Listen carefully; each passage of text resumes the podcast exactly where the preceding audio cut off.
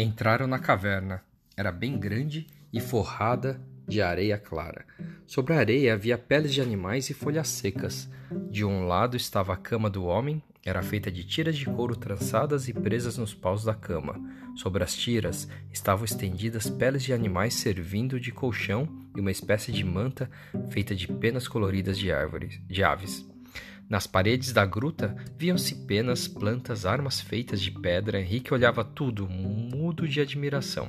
A oncinha deu umas voltas pela gruta, depois deitou-se na entrada como se fora um cão de guarda.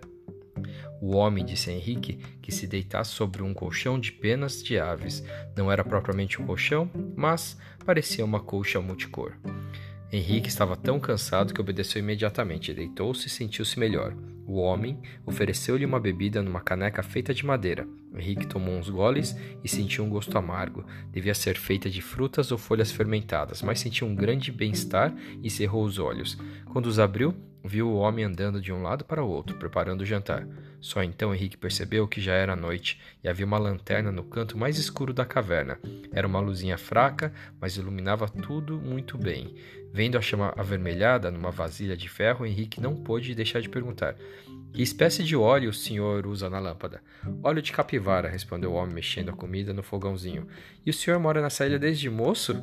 Desde que eu tinha vinte e poucos anos. Henrique queria conversar mais e saber uma porção de coisas, mas o homem barbudo não queria conversa. Henrique ficou meio deitado, olhando a luz que o vento fazia oscilar. Um ventinho fraco penetrava pela porta da gruta. Depois Henrique perguntou: E mora sozinho aqui? Tenho vários companheiros, não está vendo? Estão sempre comigo. Só então Henrique reparou nos outros animais que estavam na caverna: uma tartaruga, uma coruja, com olhos muito abertos e redondos, e um morcego que começou a andar de um lado para outro, arrastando as asas enormes. A coruja e o morcego estavam se preparando para sair. Dormiam durante o dia, e à noite, enquanto os outros animais dormiam, eles saíam para percorrer a ilha. Henrique pensa que está sonhando. Nesse mesmo instante, Henrique ouviu gritos agudos do lado de fora da gruta. Era uma espécie de guinchos. O homem que estava quebrando ovos numa lata nem se perturbou. Assustado, Henrique olhou para a entrada de pedra e quase deu um grito espantado. Cinco micos entraram um atrás do outro, dando guinchos e piscando os olhinhos muito vivos. Ao mesmo tempo, mostravam ao homem que, o que haviam trazido. Alguns deles carregavam um ovo em cada mão e outro enrolado na ponta da cauda. Outros traziam frutas apertadas nas mãozinhas negras. Eram maracujás, mas Henrique nunca os vira tão grandes assim. O homem falou com os micos, mostrando-se muito satisfeito, e tudo o que eles haviam trazido foi depositado numa cesta feita de cipó. Depois foram para o outro lado, onde havia um grande cacho de bananas maduras, e começaram a comê-las, uma atrás da outra. Em seguida aproximaram-se de Henrique, cheios de curiosidade por vê-lo ali. Começaram a examiná-lo, um estendeu a mão com muito cuidado e apertou o braço de Henrique, outro cheirou-lhe a cabeça. Depois arrancou-lhe uns fios de cabelo e examinou-os bem de perto. Outro ainda sentou-se aos pés de Henrique, inclinando-se começou a olhar olhar-lhe os sapatos com muita atenção. Henrique achou graça, os miquinhos eram mesmo engraçadíssimos. Mas depois foram tomando tal confiança que um deles sentou-se na barriga do menino e começou a dar pulinhos. Outro coçou o nariz de Henrique com uma força danada. Henrique pensou: Nossa senhora, ele vai esfolar meu nariz.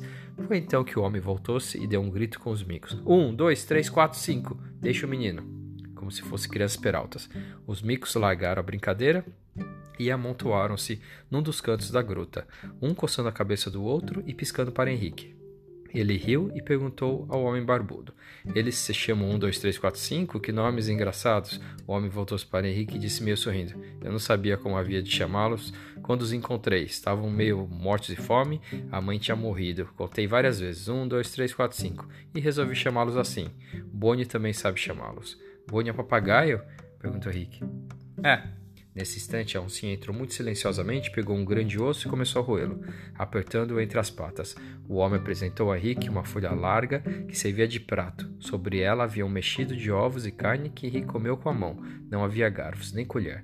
Achou a comida deliciosa, estava curioso por saber que espécie de carne seria aquela, mas não teve coragem de perguntar. Os bichos todos olhavam para ele, pois era um estranho ali. Para mostrar que não tinha medo, Henrique levantou-se, tomou um pouco de água que havia num canto dentro de um pote de madeira. Depois, deitou-se de novo, ainda se sentia cansado. O homem ofereceu-lhe frutas e mel numa outra folha. Ele aceitou e agradeceu outra vez. Achou tudo muito bom, pois estava faminto. Assim que acabaram a refeição, a coruja bateu as asas e voou para fora. O morcego saiu silenciosamente e desapareceu.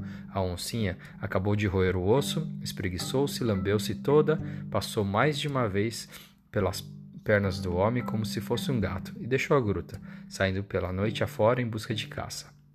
O homem apagou a lâmpada e disse a Henrique: Trate de dormir. Talvez estranhe a cama, mas é só isso que posso oferecer. Boa noite. Está tudo muito bom, respondeu Henrique. Nunca pensei em encontrar nessa ilha uma morada tão interessante e tão boa como a sua. Aqui o senhor tem tudo: cama fofa, comida boa, amigos, animais, uh, animais amigos da gente. Muito obrigado por tudo. Boa noite. Os micos ficaram juntinhos, um ao lado do outro, prepararam-se para dormir. Só a tartaruga ficou acordada na entrada da caverna. O papagaio, que estivera andando o tempo todo pela gruta e comer alguma fruta, ficou quieto num canto, resmungou qualquer coisa e dormiu. O homem deitou-se no leito de couro e apenas e penas e começou a ressonar. Henrique preparou-se também para dormir. Nesse momento, sentiu o coração apertar-se de tristeza. Onde estaria Eduardo? Que pensaria ele, não encontrando na prainha? E os padrinhos? E os pais em São Paulo, sem saber de nada? E aquele homem barbudo que, tinha, que o tinha prisioneiro e quase não falava? O que seria dele ali prisioneiro? Até quando ficaria na caverna? Era preciso fugir. Sim, fugiria. Na noite seguinte, sairia da caverna enquanto estivessem dormindo e acharia o caminho da prainha.